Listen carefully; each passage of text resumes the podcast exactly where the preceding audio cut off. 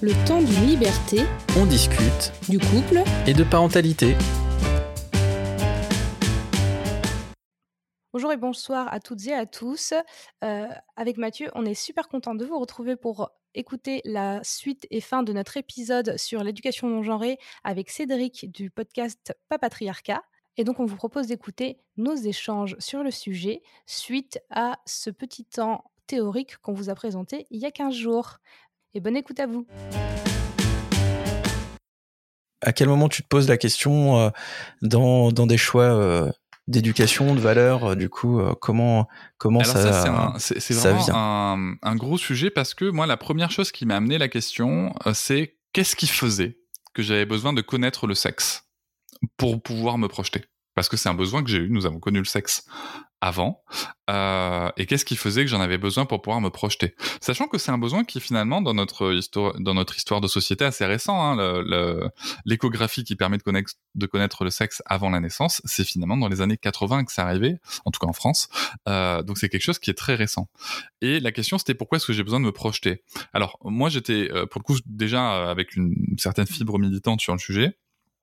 Et en fait, moi, j'avais d'un côté militant, j'avais envie de me projeter pour savoir si j'allais devoir euh, apprendre à une personne à s'émanciper ou apprendre à une personne à ne pas prendre de la place. Euh, voilà. Et aussi parce que euh, là, là, pareil, après, c'est vrai que je me mettais pas de limite, mais en fait, euh, parce que je me représentais plus facilement cet être de, à venir et, euh, et pourtant avec des stéréotypes euh, tout autant euh, ancrés que chez les autres. Hein. C'est-à-dire que moi, quand je pensais à ma fille, avant qu'elle naisse, quand je l'imaginais vers 3-4 ans, je l'imaginais plus souvent en robe qu'en pantalon, tu vois, par exemple. Et je pense que c'est important, en fait, de, s'autoriser à, à penser ça et de pas avoir honte ou se dire oh là je dois me sentir coupable parce que je pense ça non parce que on- c'est notre culture et il faut l'accepter et il faut accepter de, de faire avec. Et moi ma, ma- moi ma question c'était plutôt tiens comment est-ce que je fais avec ces représentations là pour proposer autre chose? Tu vois ça ça ça a été ma question et je je vous cache pas que j'ai pas j'ai toujours pas trouvé de réponse absolue hein. ça c'est c'est compliqué. Mais encore une fois euh, mais je me suis posé plein de questions. Et mon dieu, mais si je voulais l'éduquer de façon non genrée, comment je fais si elle aime, si c'est une fille et qu'elle aime les, enfin en tout cas une femelle et qu'elle aime les, les licornes et les nœuds et le rose et comment je fais, ce qui est le cas. Pour l'instant du moins, tu vois. Donc euh, co- comment je fais? Est-ce que est-ce que ça fait que est-ce que ça veut dire que j'ai échoué? Est-ce que ça veut dire que je suis un mauvais parent? Est-ce que ça veut dire que je la plonge dans un univers de stéréotypes de genre? Euh, Bon, l'histoire montrera qu'il n'en est rien et qu'on peut très bien aimer le rose, les licornes et euh, tout de même euh, euh, être passionné par les grues, Ou les tractopelles. euh, les tractopelles, faire du faire du sport, se dire qu'on qu'on- que c'est que c'est nous qui courons le, le, le plus vite, euh, voilà toutes ces choses là. Donc euh, voilà, franchement, je me suis bien cassé la tête pour pas grand chose, je pense. Mais d'un autre côté, je n'avais pas de support à l'époque pour euh, pour accompagner ma réflexion. Cédric, moi, ta, réflexion fait un peu écho à la mienne, parce que j'ai ma première fille aussi qui a 4 ans, bah, qui va, oui, qui a eu, qui qui a eu 4 ans, qui va avoir 5 ans bientôt. Et, euh, j'étais aussi, j'étais un peu dans le mode, euh, euh, oui, je veux pas que ma fille tombe dans les stéréotypes, je veux pas qu'elle, se mette en, rose, à paillettes, en robe tous les jours. C'était vraiment le truc, c'était, un peu mon enfer, en fait, à, moi, entre guillemets. Et donc j'étais assez assez rigide là-dessus. Et c'est vrai que ma pensée a un peu évolué sur le côté euh, euh, bah en fait euh, non c'est plutôt une proposition multiple qu'il faut avoir et euh, plutôt qu'être dans la dans la contrainte de se dire en fait tu n'iras pas vers le stéréotype qu'on te que la que la société euh, en tout cas te te destine. En tout cas sur euh, les couleurs sur les types de jeux sur sur ce genre de choses et euh, moi aussi, j'ai demandé à, à connaître le sexe de, de mes deux enfants d'ailleurs, mais euh, à, en tout cas en réfléchissant euh, de manière un peu plus, euh, en revenant sur sur l'histoire, je me suis dit bah peut-être que j'aurais choisi des prénoms plus mixtes en fait pour euh, pour éviter de euh, directement de donner un, du coup un sens genré. Euh, en tout cas que les autres personnes qui vivent autour de nous, parce que on voit bien que le souci c'est bah, il y, a, le noyau familial et puis il y a toutes les personnes qui, qui nous entourent et qui peuvent du coup eux bien projeter les stéréotypes qui sont qui sont tout autour et, ne voir que par le stéréotype du coup. Je voulais juste rebondir en disant que j'avais une expérience encore différente parce que du coup j'ai un petit garçon qui va avoir 5 ans cet été et une petite fille qui va avoir 3 ans cet été. Euh, et dans les deux cas, et dans les deux cas, j'ai, euh, on n'a pas, euh, avec le père des enfants, euh, désiré connaître le, sexe de, l'enfant avant la naissance. On a voulu garder la surprise. Et, en fait, c'était, même bien parce que ça, dans les achats, dans ce qu'on a pensé, on a vraiment été dans l'accueil de l'enfant. Et, euh, et, pas de la fille ou du garçon. Et, euh, et c'est vrai que la pression de l'entourage autour, oui, mais du coup, on sait pas quoi lui acheter. Bah, des habits. S'en fout, il a, lui, la couleur, au début, il les voit même pas. Hein, donc, euh, c'est pas grave. et, euh, et, en fait, euh, ou la couleur du doudou, enfin voilà, il s'en fiche. Il, il, tant que c'est doux et que c'est sécurisant pour lui ou elle, du coup, il y avait pas de problème. Et, et en fait, c'est après euh, à l'arrivée. Et euh, là, dans, dans le mimétisme qui s'installe maintenant à leur âge, où je trouve une différence, ah, j'essaye de faire super attention et, euh, et je me rends compte que, alors peut-être qu'on a peut-être parce que ma, fille est arrivée après, on l'a moins ouvert mon premier à une multitude de jeux. Et, euh, et ma, ma, fille va avoir davantage la tendance à jouer avec tous les jeux qui sont à sa portée euh, quand mon garçon va moins aller sur des choses qu'on pourrait genrer entre guillemets fille. Ou alors pas avec les mêmes intentions. C'est-à-dire que quand il prend une poupée de sa sœur c'est plus pour l'attacher au barreau de la fenêtre en disant euh, je suis le pirate et je vais t'attaquer! Voilà. Du coup on n'est pas tout à fait sur la même intention de jeu. Mais c'est pas grave au final euh, tant qu'il s'amuse et que et c'est surtout par contre si mon garçon qui a 5 ans commence à me faire une réflexion mais non maman c'est pour les filles bah non. Et du coup là j'accompagne la, la construction en essayant de lui montrer que ben il y a plein de possibilités. Euh. moi, je pense qu'on peut. Euh, alors, la, question que je vais vous poser, c'est est-ce que vos enfants sont scolarisés? Oui. Oui. Alors déjà très clairement, et euh, il n'y a aucune critique de, de, de spécifique de, de l'école publique, et encore moins du corps enseignant là-dedans. Mais en fait, l'école c'est aussi un reflet de la société, et donc on les plonge très vite dans euh, dans cet ensemble de reflets dont les stéréotypes de genre font partie. Et euh, le problème est très complexe. Euh, je, moi, je peux vous donner l'exemple d'une école où, pour le coup, ça fait partie de ma décision euh, d'instruction en famille, euh, où on a dit à une petite fille qu'elle devait pas jouer au ballon dans la cour parce que c'était pour les garçons. Donc, euh, évidemment, je l'espère, j'entends que ce cas reste très rare. Mais ça existe.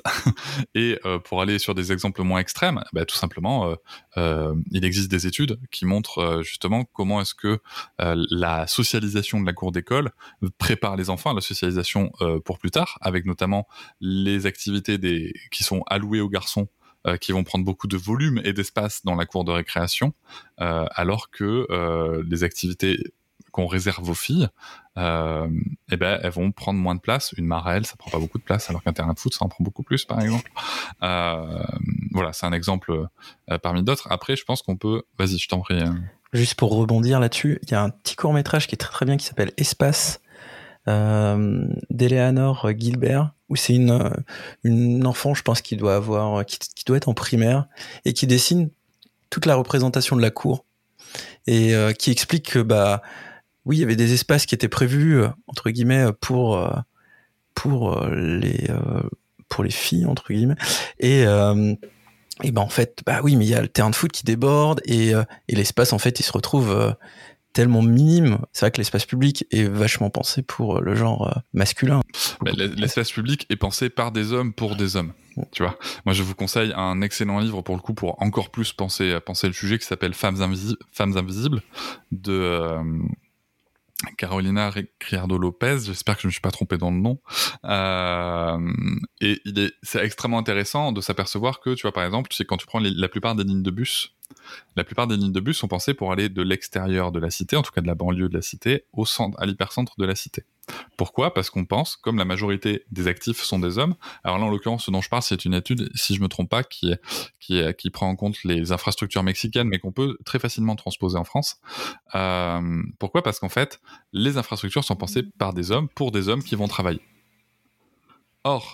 quand on est une femme, en tout cas pour le coup, dans, dans, dans, dans, ce, dans cette culture-là, et qui se rapproche quand même pas mal de la nôtre, euh, et que donc on est, c'est le groupe social qui reste le plus à la maison, hein, et qui va faire les courses.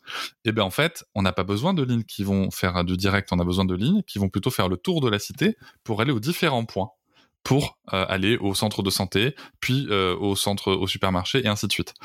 Et en fait, c'est là où on voit à quel point, même dans le quotidien, dans le quotidien, le, euh, stéréotype de genre vient amener une difficulté euh, supplémentaire à, tout un groupe social qui représente juste la moitié de l'humanité. Euh, mais, mais, mais, voilà, enfin, c'est quand même quelque chose qui est important de, comprendre qu'en effet, la construction de genre va jusque là. Et, euh, et c'est vertigineux. Hein. Enfin, très clairement, moi perso, c'est pour ça que je choisis mes sujets parce que euh, je suis incapable de, de, de, de, je, sais pas qui l'a. En tout cas, moi perso, je suis incapable de, à moi seul de, comprendre tout ça. Mais il y a quelque chose quand même qui me frappe dans notre échange. C'est que tu vois, on est en train de parler de, de récréation. Tout à l'heure, Marie parlait du, du jeu, euh, du jeu genré, non genré. Euh. mais en fait, il y a quand même, bon, il y, a, un principe, il y a un outil d'analyse qui s'appelle l'intersectionnalité. Et il y a quelque chose qu'on oublie bien souvent dans l'intersectionnalité, euh, c'est l'enfance et l'adulte. Je m'explique. Nous sommes trois adultes en train de parler de quelque chose qui est maîtrisé avant tout par les enfants. C'est un petit peu comme si nous étions sur CNews, entre mecs blancs, en train de parler de c'est quoi le féminisme. Et alors, je, je, je, nous, je, je, nous pense en effet pas dans la même posture, j'entends bien, euh, mais il y a quand même quelque chose qui me frappe, tu veux, c'est que on est là entre adultes, en train de discuter de comment les enfants devraient jouer ou pas jouer. Alors que c'est justement tout le problème. C'est que à la base, s'il y a des sujets sur les jeux genrés, c'est bien parce que les adultes s'en sont mêlés. Et quand on se, quand on prend justement, euh, quand on, quand essaie de se mettre à la place des concernés, qu'on écoute les concernés, on se rend compte qu'en fait, ben, foutons la paix aux gamins, quoi. Juste joue. Joue. Mon rôle à moi, ça va être de te mettre un environnement le plus diversifié possible. Maintenant, maintenant, il y a autre chose qui existe, et ça, ce sont, ce sont des concepts qu'on a oubliés, parce que ce sont des concepts qui, qui ne sont pas bons pour le capitalisme et pour la société de consommation patriarcale que nous euh, que, que, nous connaissons. Ce sont des concepts tels que l'affordance, tels que l'imagination, l'affordance, cette capacité qu'ont les enfants incroyable et que nous avons perdu avec le temps puisque nous élaguons petit à petit nos potentialités euh, pour, pour, pour finir par être adultes. Euh, c'est que, alors là je cite André Stern hein, dans mon propos, je me permets de, de, de, de le rappeler, de le préciser. Euh, c'est qu'en fait, quand on regarde un enfant jouer, il joue à ce qu'il veut, on lui donne un carton, il peut être un pirate, il peut être un chevalier, il ou elle par ailleurs. Cédric, reprends-toi. Il ou elle peut être un pirate, il ou elle peut être un chevalier, il ou elle peut conduire une voiture, il ou elle peut être une princesse à sauver ou un prince à sauver. Euh, il ou elle peut être plein de choses. Et c'est nous aussi qui venons limiter la puissance du jeu de l'enfant porté par son enthousiasme. Voilà, c'est quelque chose que je voulais aussi amener dans la réflexion euh, parce que avant de nous demander ce que nous devrions fournir à, nos enfants euh, ou pas, bah, peut-être qu'on devrait aussi juste les laisser faire par moment. Euh, voilà, ça, veut. Je suis pas en train de dire qu'il faut pas amener des outils de découverte et d'exploration euh, du monde, euh, mais juste, euh, voilà, essayer de, de réfléchir à ça et de se dire tiens, est-ce que Enfin, je sais pas. C'est vrai qu'il y a une illustration comme ça faite par Blachette, brillamment faite par Blachette dans mon livre, où on voit la petite fille à qui on offre un avion Barbie. Un avion Barbie. Alors c'est vrai qu'on comprend pas forcément toute la scène. En fait, donc la façon dont on l'a pensé, c'est on lui offre un avion Barbie. En fait, elle se met dans le carton et et elle fait, elle, elle, y joue comme si c'était une voiture de course, tu vois. Et, et c'est ça l'enfant et l'enfance, tu vois. Et en fait, c'est quand on laisse ça s'exprimer. Et c'est ça le sujet. Après, si l'enfant a le désir d'exprimer, de jouer avec l'avion Barbie, ok, vas-y. Et c'est ça le sujet, en fait. Et c'est ça qui est difficile pour nous. Parce que même quand on fait de l'éducation non genrée, on veut de manière adultiste et dominatrice imposer notre vision à l'enfant. Et c'est là où l'intersectionnalité, la présence de l'enfance et de l'adulte dans l'intersectionnalité permet de d'analyser cette situation et de briser un schéma, et soit dit en passant, de s'enlever une putain de sacrée pression. Complètement. Hein. complètement, complètement. Pour rebondir euh, sur tout ça, euh, euh, donc on a une auditrice qui nous a envoyé un petit témoignage de parentalité que je vous laisser découvrir.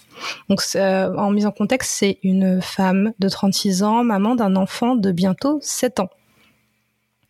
Dès la grossesse, le non-genrage était de mise car je n'ai pas souhaité savoir aux échos si l'enfant que je portais avait un pénis ou une vulve. Donc, j'ai préparé son arrivée avec des tons que je trouvais neutres, habits, décoration, etc. Et ce n'est pas, et c'est vraiment pas évident. Tout est genré tout le temps et très marqué en termes de coloris. J'ai toujours eu à cœur aussi de l'habiller avec des vêtements confortables, colorés et non contraignants. Yel a donc très peu eu de jeans, par exemple, mais plutôt des leggings. Même au niveau des jouets, j'ai privilégié des jeux libres et Yel a toujours eu la possibilité d'avoir tout type de jouets, circuits de voitures, poupées, Polly Pocket, figurines dinosaures, etc. Avec l'âge, les goûts de mon enfant se sont développés et affirmés et je ne lui ai pas trop mis de contraintes. Licorne et Pokémon se côtoient sans problème à la maison. Dès trois ans, Yel portait du vernis à ongles et à quatre ans, Yel a évoqué son envie de porter des robes et jupes comme moi. J'en ai discuté avec son papa, puis avec l'école également, quand Yel a souhaité mettre des robes à l'école. Cela fait donc trois ans qu'elle s'habille invariablement avec des habits des deux genres en fonction de ses envies. Et depuis un an et demi, elle se laisse pousser les cheveux également. Pour moi, cela a toujours été une évidence de la laisser explorer, s'habiller comme elle le souhaite, lui offrir la possibilité d'avoir des jouets qu'elle demandait à Noël ou son anniversaire. Mais bien sûr, ça n'a pas toujours été facile. Le regard des autres parents à l'école n'a pas été facile à appréhender. La première fois, j'avais le cœur qui battait à 100 à l'heure. Et puis, ça me renvoie aussi à mes propres blessures, et ce n'est pas facile de ne pas avoir de peur pour elle, lui, de ne pas projeter mes blessures, mes peurs sur ce qui elle pourra vivre en grandissant. Pour son papa, c'est plus difficile. Il a encore tendance à, le, à la faire changer d'habit ou de chaussures afin d'éviter d'être confronté aux réactions des autres. Et puis très régulièrement, Yel est mégenré, même si j'utilise le neutre ici, mon enfant ne sait pas encore quel est son genre, mais Yel n'est pas binaire, ça c'est une certitude. Parfois Yel reprend les gens, parfois pas. Pour le moment, cela n'impacte pas. J'espère surtout qu'en continuant à grandir, Yael gardera cette liberté d'être qui elle est, d'aimer ce qu'elle aime, sans se soucier des autres, sans se soucier du genre, entre guillemets, des objets, des habits, car c'est cette société qui a créé ces cases qui n'ont pas forcément lieu d'être. Mais c'est d'autant plus difficile que la langue française est genrée partout, pour tout. Et le neutre n'existant pas officiellement, entre guillemets, il n'est pas facile de désigner des personnes, par exemple, sans se baser sur leur apparence pour déduire à tort ou à raison leur genre. Et au quotidien, j'ai des difficultés à conserver ce non-genrage. On remercie déjà l'auditrice pour son témoignage, parce que je le trouve super chouette et vraiment intéressant. Alors, moi, ce que j'entends dans ce témoignage, c'est qu'il euh, y a une personne qui, fait un choix d'éducation euh, que je trouve extrêmement compliqué à tenir. Euh, bravo brava, puisque ça doit être une maman, brava. Euh, déjà, choix, que je n'ai pas fait et que je ne ferai pas. Mais ce que j'entends aussi, c'est, euh, bah, enfin, je peux pas trop en parler parce qu'en fait, je connais pas cette problématique-là, puisque moi, je genre ma fille. j'ai une stratégie qui est différente et que je pourrais exposer après, mais j'ai une stratégie qui est différente. Et en tout cas, ce que j'entends, c'est, tu vois, par rapport au sujet de, l'école, notamment, euh, en tout cas de l'environnement avec lequel l'enfant interagit, c'est euh, ce sujet de je, je, veux lui offrir cette ouverture au champ des possibles sur euh, son identité de genre, et en même temps, j'ai peur de la violence qui, elle, va subir euh, de la part de l'environnement qui ne comprendra pas ou qui n'est pas éduqué à cette démarche. Et ça, c'est la même chose, si tu veux, que quand on a un enfant genre garçon qui a envie de mettre une robe pour aller voir, euh, pour aller à l'école ou pour aller, on en parle un petit peu avec Noémie, euh, avec Noémie Delattre. C'est vrai qu'on a cette tendance quand on est parent, tu vois, avant que l'enfant aborde vraiment cette confrontation à l'univers et, à, la norme sociale euh, telle qu'on la connaît, de se dire, oui, c'est bon, moi, mon enfant, voilà, jusqu'à 12 mois, enfin, très concrètement, jusqu'à 12 mois, mettre des robes à un bébé, bon, c'est facile, quoi. Je veux dire, de toute façon, ils se ressemblent vachement quand même. tu vois, je veux dire, ça, ça change pas grand chose.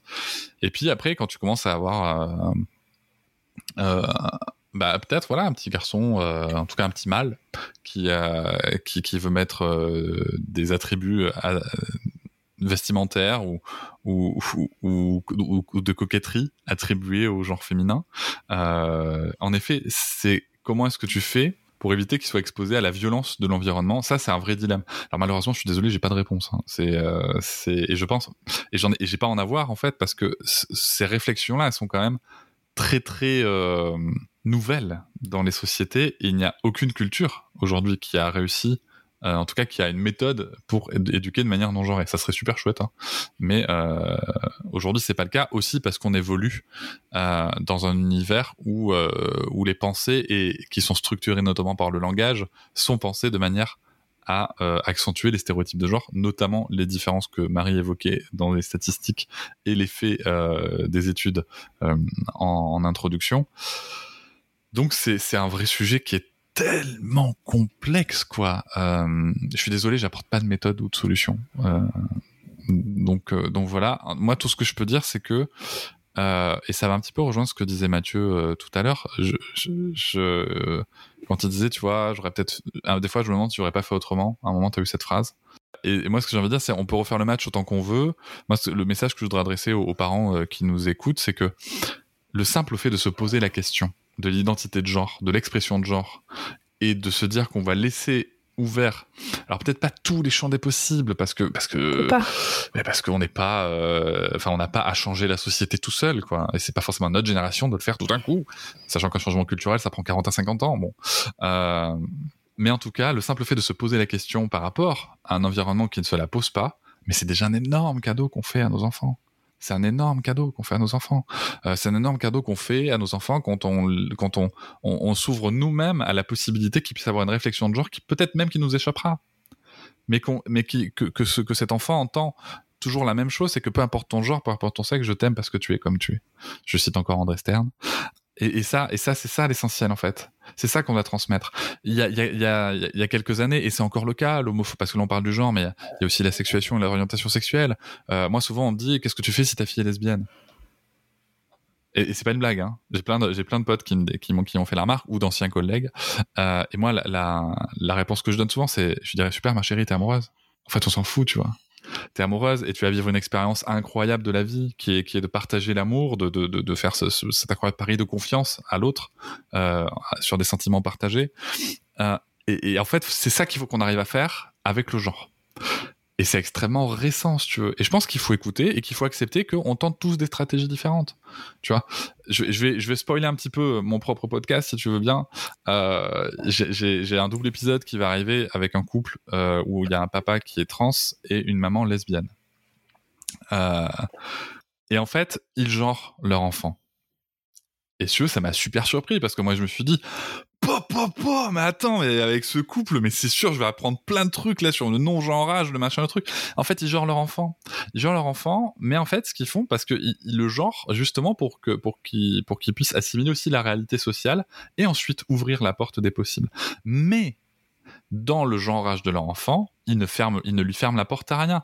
Et je pense très sincèrement à titre personnel, en tout cas, moi, c'est le même chemin que j'ai choisi parce que c'est le chemin qui me semble, pour moi, uniquement pour moi, le plus accessible, en fait.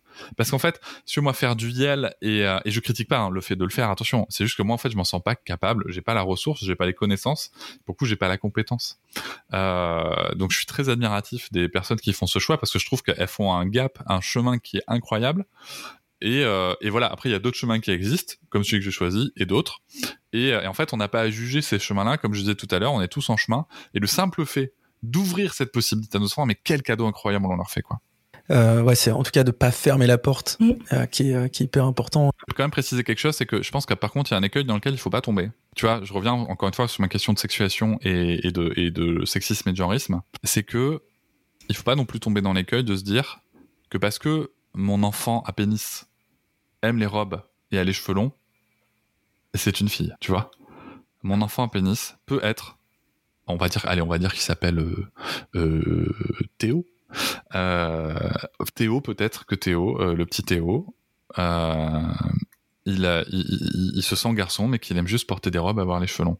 Tu vois, c'est ça aussi le sujet. C'est que il y a, encore une fois, nous sommes des adultes qui observons l'enfant et l'enfance avec notre position d'adulte et nos concepts enfermé d'adulte.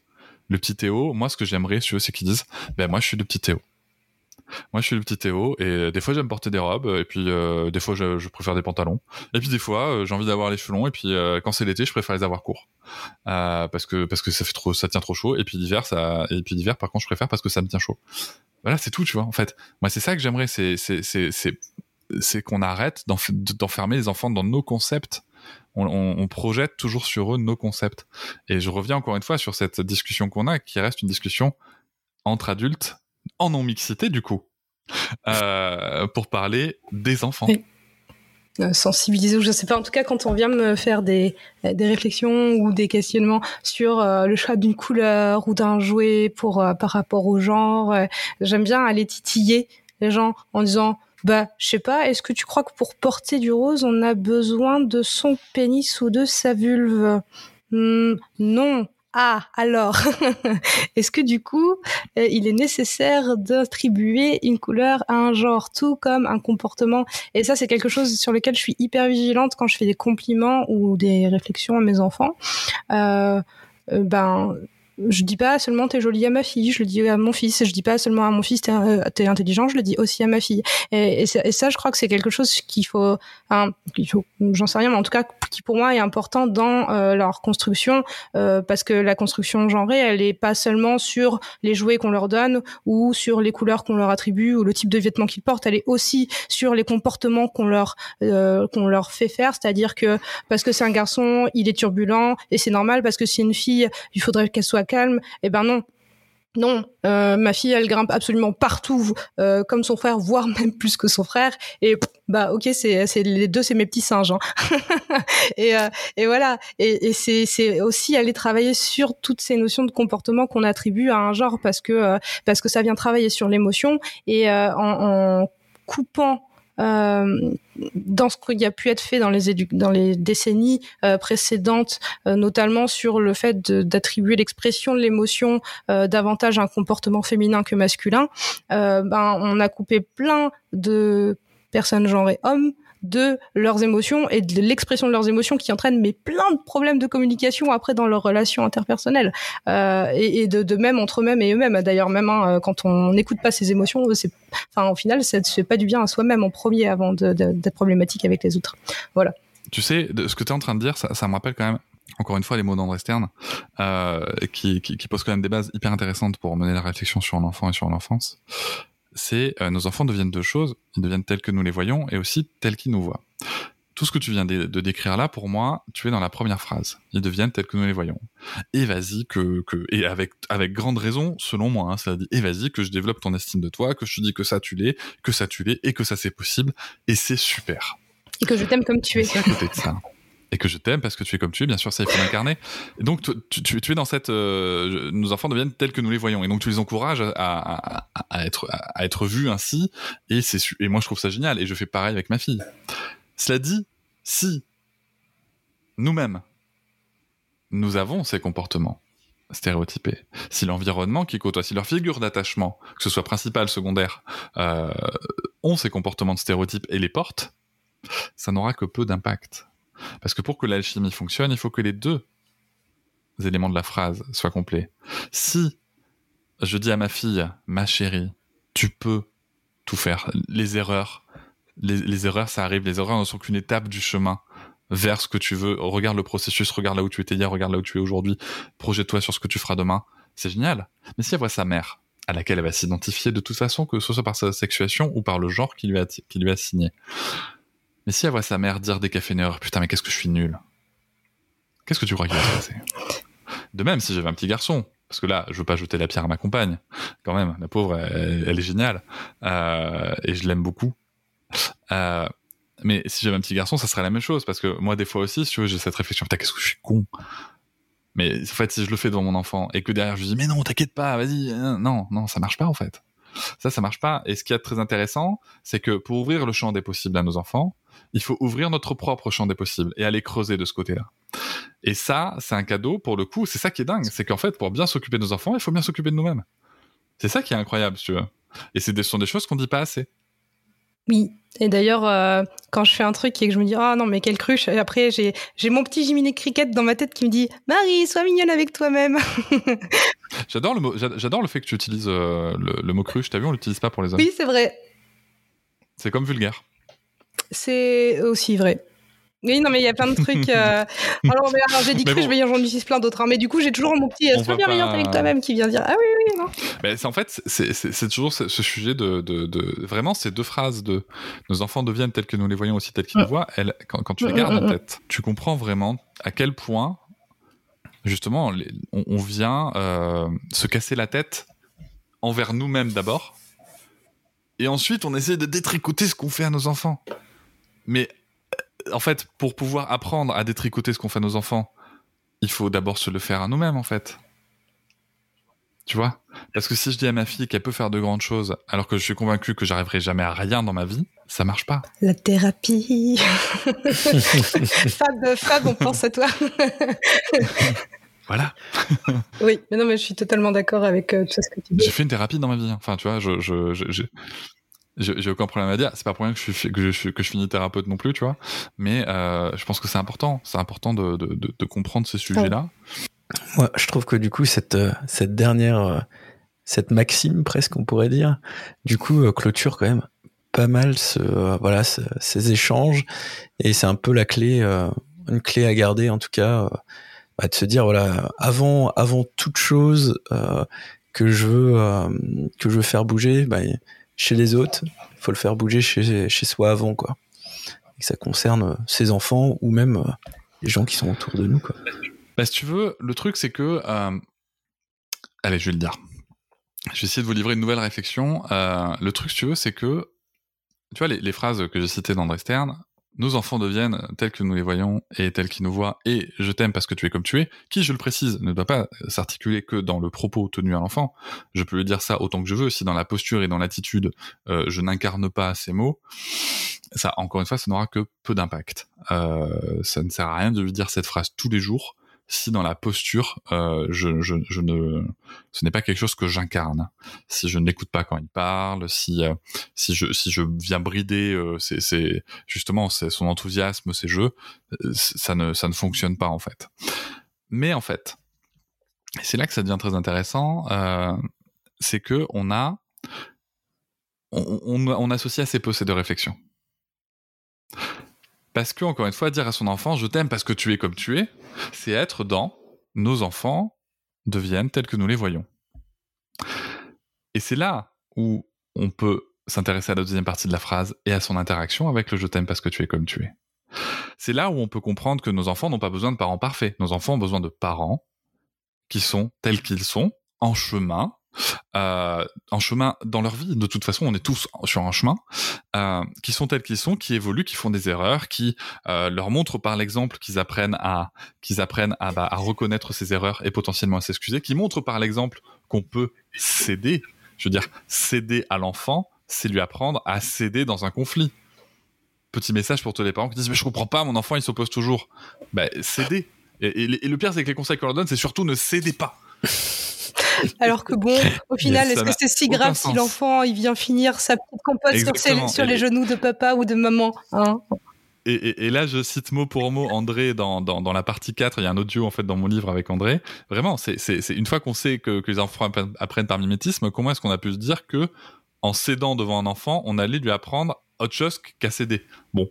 Euh, mais justement, quand on vient croiser cette phrase, nos enfants, ils, voient ça, ils voient ça. Mais s'ils ont devant un adulte qui se déteste, qui se trouve toujours pas assez, qui continue de se voir avec les yeux avec lesquels il a été vu fatalement par ses propres figures d'attachement, si on continue à perpétuer ce cercle envers nous-mêmes, si on continue à se mettre cette pression, si on continue à faire monter cette pression en permanence, et si on continue à croire que notre enfant nous voit avec les mêmes yeux que nos figures d'attachement nous ont vus parce qu'on ne connaît qu'une seule forme d'attachement, qui est le fait d'être vu avec cette pression par l'adulte, eh bien on oublie l'essentiel.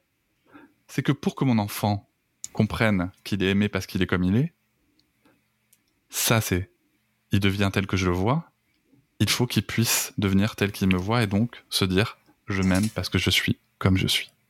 Merci. ça clôture très très bien ce, cet épisode et c'est ça me fait beaucoup, ça fait écho avec pas mal de choses. J'imagine que Cédric, tu dois avoir quelques deux trois choses à nous recommander. Autour de la question. Alors oui, bien sûr. Moi, ce que je recommande, c'est, avant tout euh, le, travail des femmes, euh, le travail de femmes en tout cas, parce que euh, parce que bah, mine de rien, ce sont quand même elles qui encore une fois font le job. donc il y a des personnes qui sont passées dans le podcast et, dont, dont j'apprécie beaucoup le travail. je pense notamment à au livre Éduquer sans préjugés d'Amandine Antsevich et Manuela Spinelli, qui sont aussi des notamment cofondatrice de l'association Parents et Féministes. J'invite à tous les parents à se rapprocher de cette association parce qu'on a des échanges, j'en fais partie, et on a des échanges qui sont juste hyper enrichissants. Et justement, sur ce genre de sujet, on peut venir poser des questions, se poser des questions, s'apporter mutuellement, et c'est génial. C'est la communauté, c'est ce qu'il nous faut, c'est ce qui nous manque. Euh, et il y a aussi le livre Fille garçon même éducation euh, de Pila Intika et Elisa Rigoulet euh, que, je trouve très très intéressant. En tout cas, qui amène, encore une fois, qui amène des réflexions. Ce qui est sûr pour moi, c'est que il n'y a pas de, support qui vous donnera de méthode de clé en main, à commencer par euh, ce que moi je produis, hein, donc euh, voilà, très clairement. Euh, mais en tout cas, voilà, ouvrir le champ des réflexions, ouvrir le champ des possibles et trouver ce que nous on va apporter euh, sur ce sujet-là. Et euh, est-ce que tu aurais, je sais pas, par exemple, un, petit compte Instagram euh, sympa à suivre euh, Alors, il y a le tien déjà, qui est très, très sympa, très riche. mais ouais. Est-ce que tu aurais d'autres comptes du coup à nous faire découvrir? Franchement, sur le sujet du sur le sujet du genre, moi je pense qu'il faut et je, sais que je vais faire sauter mais au plafond plein de gens. Moi, je suis partisan toujours de d'écouter les gens euh, qui sont les plus concernés euh, et qui sont les explorateurs du genre et du spectre du genre. Je pense aux personnes queer, je pense aux personnes euh, trans, je pense, voilà, je, je, pense à toutes ces personnes-là. Donc après, vous pouvez vous pouvez chercher. Moi, j'aime beaucoup les réflexions d'Issa Padovani sur le sujet, qui, qui, est un, un, un homme trans ou dans une autre façon de le dire, un, un homme femelle. Euh, je, je, je, veux offenser personne, mais voilà, c'est juste ouvrir euh, la réflexion sur ce qu'on peut dire ou ne pas dire, euh, et aussi euh, le pendant euh, opposé. je pense qu'on peut aussi écouter le propos de personnes qui se disent critiques du genre, tout en prenant des pincettes avec le fait que, comme toujours, il peut y avoir des propos euh, plus ou moins virulents, mais il y a des personnes qui se disent critiques du genre et qui amènent des réflexions de manière très calme et très posée et qui sont hyper intéressantes et qui permettent justement euh, d'amener euh, sa propre réflexion. C'est-à-dire que moi, je suis toujours partisan d'écouter un sujet et les personnes qui sont, ces détracteurs et ces détractrices. J'invite par ailleurs sur l'éducation positive et bienveillante à écouter, à écouter les gens qui la prônent et les gens qui la critiquent. C'est comme ça qu'on avance, je pense, dans sa pensée, et c'est comme ça qu'on peut structurer sa propre pensée. Très bien. Et Marie, euh, toi, est-ce que tu as quelques, euh, quelques recommandations à nous, à nous faire parvenir? J'en ai plein. euh, alors, j'ai plusieurs épisodes de podcast. Euh, le premier, dis donc, je crois que je les ai trouvés sur le podcast d'un certain patriarcat. C'est fou. Il y en a un que je trouve euh, intéressant, s'appelle Les étiquettes. Je vois ce que je crois. Je crois que c'est le troisième, c'est ça. Euh, qui avec les voilà, qui questionne sur voilà les étiquettes euh, qui sont données aux enfants et comment euh, euh, comment ça peut les construire. Les, et ça vient parler notamment des étiquettes de genre et puis le lien avec le patriarcat dans tout ça. Euh, mhm. Il y a un autre épisode, euh, le numéro 26, qui parle d'éducation égalitaire et parentalité. Euh, c'est une discussion avec Elisa Rigoulet et Pila Intika, c'est ça? Moi, je dis bien. Est-ce que tu veux dire deux mots sur l'épisode du coup? Dans cet épisode, il y a quelque chose qui m'a vraiment marqué, euh, une réflexion de Pilac que j'ai que j'ai beaucoup beaucoup beaucoup apprécié, c'est que euh, j'ai expliqué justement voilà qu'on pouvait faire attention au support et ça ça c'est un message qu'on peut passer aux parents, euh, qu'on pouvait faire attention au support qui soit pas trop stéréotypé ceci cela. Et justement Pilac me dit bah écoute moi en fait euh, c'est très bien hein, d'avoir des supports avec d'autres euh, représentations, des, représentations plus diversifiées, avec des, des, des, rôles genrés qui qu'on échange ou qu'on casse ou en tout cas qu'on éclate. C'est génial. Et en même temps, et en même temps, amener une lecture critique d'un ouvrage totalement stéréotypé, est-ce que c'est pas tout aussi intéressant? À arriver à un certain âge de l'enfant, bien sûr. C'est vrai que quand elle a dit, si tu veux, je me suis dit, putain, mais ça paraît tellement évident c'est tellement pertinent, tellement évident. Enfin, c'est souvent simple hein, quand, quand c'est quand c'est comme c'est évident et pertinent. Et donc, donc, voilà, ce que je voulais rajouter sur cette, sur cet épisode, que c'est vraiment le moment moi qui m'a marqué. Merci.